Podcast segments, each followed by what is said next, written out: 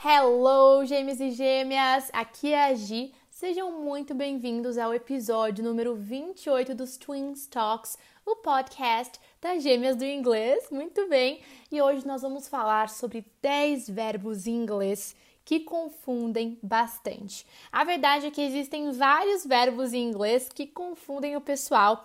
Inclusive, gente, se vocês gostarem deste assunto, a gente pode trazer mais episódios abordando esse tema.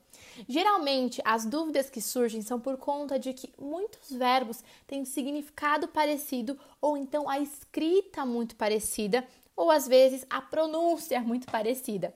Alguns pares, como por exemplo, lend e borrow, ou então listen e hear, ou então make e do, frequentemente são usados de maneiras erradas, né? Talvez você esteja aí pensando, né, meu, qual que é a diferença entre listen e hear?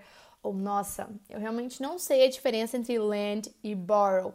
Mas fica tranquilo, fica tranquila, porque para te poupar de mais dor de cabeça, a gente vai analisar 10 verbos em inglês que são os que mais confundem os estudantes do idioma. Eu tenho certeza que no final desse podcast você vai ter uma compreensão bem melhor desses parezinhos aí de verbos que confundem e você vai estar pronto para usar essas palavras no seu dia a dia com muito mais confiança, beleza? Vamos então para o nosso primeiro par de verbos, o lend e o borrow. Gente, essas duas palavras significam praticamente a mesma coisa, o que muda é o ponto de vista do sujeito. Um empresta e o outro pede emprestado. Pois é, o lend é emprestar, é dar algo a alguém por algum período de tempo, né? Já o borrow é o pedir emprestado. Então pensa nessa frase: I will lend you $50 so you can buy tickets to go to the concert. Eu vou te emprestar 50 dólares. I will lend you 50 dólares. Beleza? Olha só, o lend que é o emprestar, né? Dar algo a alguém por algum período de tempo, para que você possa comprar os tickets, né? Os ingressos para ir ao show. Agora, olha a diferença de eu falar assim, ó.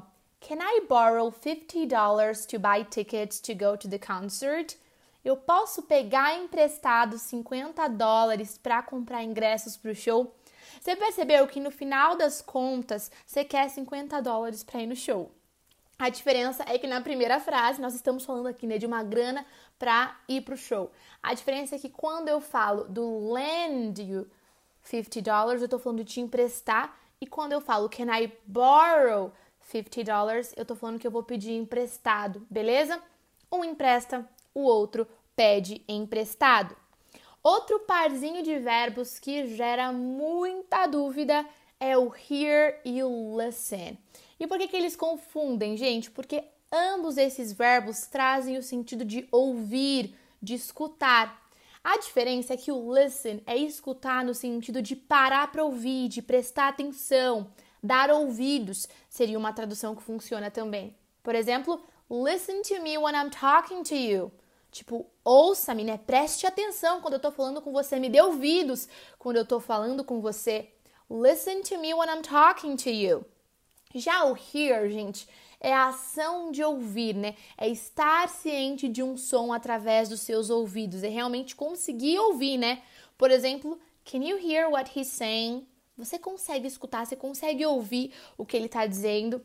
Você percebeu essa diferença, gente? O hear, nesse sentido de realmente você é capaz de ouvir, você é capaz de estar ciente de um som utilizando aí os seus ouvidos e o listen nesse sentido mais de prestar atenção, de parar para ouvir, de dar ouvidos, beleza? Vamos para outra duplinha que gera muita dúvida: say versus tell. Pois é, gente, os verbos say e tell têm sentidos bem parecidos. Ambos dão a ideia de conversar, falar, se comunicar usando a boca. Say significa dizer, afirmar, declarar. Esse verbo no passado é said, said, é um verbo irregular, beleza? E nesse contexto, o foco, gente, é no que foi dito. Você já vai entender. Pensa nessa frase. How do you say hello in German? Como você diz olá em alemão? How do you say hello? Como você diz olá em German, em alemão? Ou ainda essa outra frase, ó.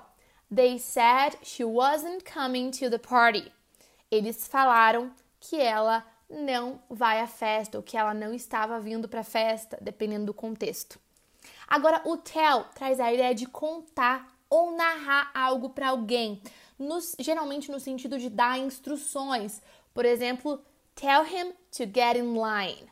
Diga a ele, ou tell them, diga a eles para entrarem na fila. Eu estou dando uma instrução, percebeu? Tell them to get in line.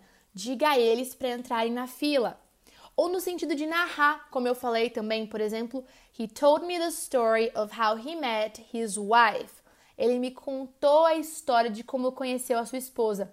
O told é o passado do verbo tell, também é irregular. Você percebeu a diferença? Quando eu usei o say, é mais no sentido de realmente dizer, de falar, o foco é no que foi dito. Quando eu usei o tell, traz esse sentido de dar instrução ou de narrar, de contar algo que aconteceu. Beleza? É claro que a prática vai ajudando a gente a diferenciar de forma mais efetiva, vai tornando tudo mais simples. Assim como no português, para a gente é quase que intuitivo quais palavras usar em, que, em determinados momentos, isso vai se tornando intuitivo também conforme a gente vai estudando, melhorando aí no inglês. Outro parzinho de verbos que gera muita dúvida é o finish e o end. E, gente, a diferença entre finish e end também é sutil. Nesse caso aqui, é necessário prestar bastante atenção para ver se a palavra está sendo usada como verbo ou como substantivo, né? Eu falei parzinho de verbos, mas é parzinho de palavras, né? Você já vai entender. Gente, o finish como verbo significa terminar, acabar algum trabalho ou tarefa, tá bom? Por exemplo, he never lets me finish a sentence ele nunca me deixa terminar uma frase. He never lets me finish a sentence. Ele nunca me deixa terminar uma frase. Ou ainda, she finished the test 30 minutes ago. Ela terminou a prova, o teste, há 30 minutos, 30 minutos atrás. She finished the test 30 minutes ago. Ela terminou a prova 30 minutos atrás.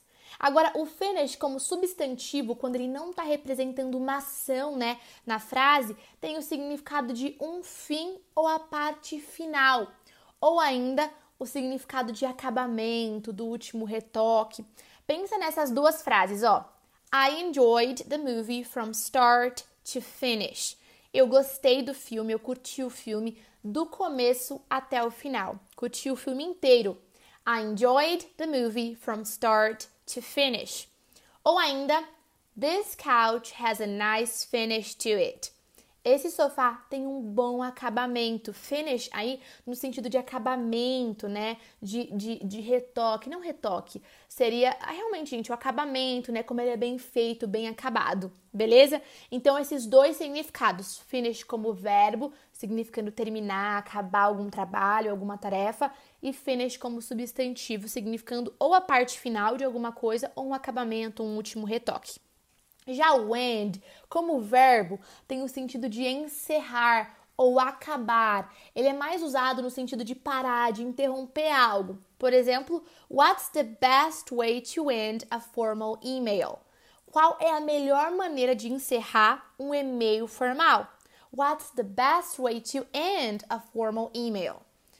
Ou ainda nessa frase, World War II ended in 1945. A Segunda Guerra Mundial terminou em 1945, beleza? World War II ended in 1945. De novo, ao sentido de encerrar, de acabar, de parar. Agora pensa no end como substantivo. Como substantivo, obviamente não significa uma ação de encerrar, de acabar. Significa fim ou final. Por exemplo, I will love you until the end. Eu vou te amar, eu vou amar você até o fim. I will love you until the end. Eu vou te amar até o fim. Ou ainda, The end of the movie was fantastic. O final do filme foi fantástico. Percebeu? Fim, final. Eu acho que agora ficou mais claro, né? A diferença. Outros dois verbos que costumam confundir bastante são os verbos come and go.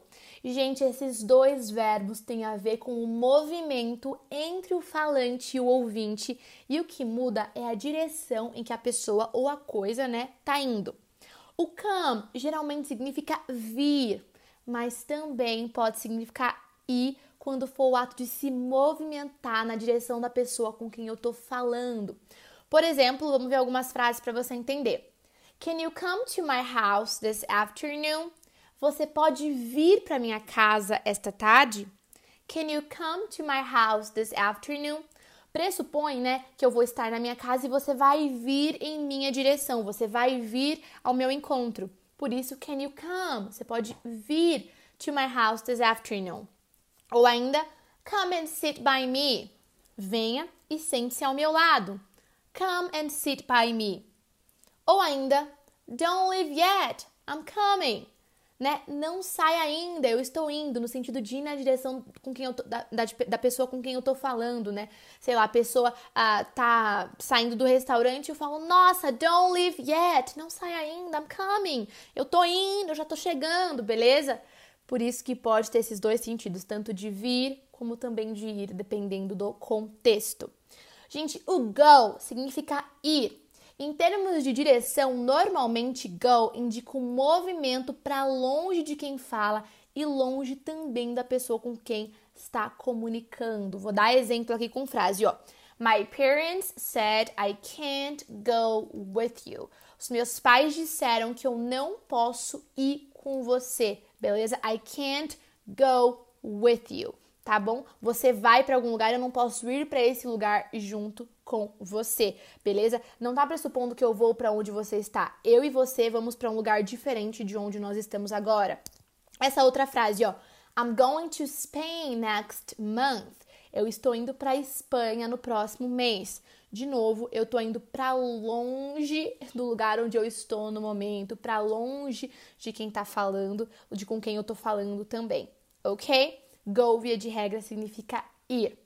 Beleza, gente? Olha, esses são 10 verbos que confundem demais. Existem vários outros, como eu já falei para vocês, como por exemplo make, o do, o can, o may, o push, pull. E eu certamente adoraria fazer mais um episódio dos Twin Talks, uma parte 2 falando sobre eles. Então, se você gostaria disso, por favor, não deixe de deixar um direct. Não deixe de deixar, é boa, né? Deixe um direct no nosso Instagram, arroba gêmeas do inglês, dizendo que você ouviu esse episódio, episódio 28, e adoraria uma segunda parte, tá bom? Eu espero que tenha te ajudado e a gente se vê no próximo Twin Talks. Take care!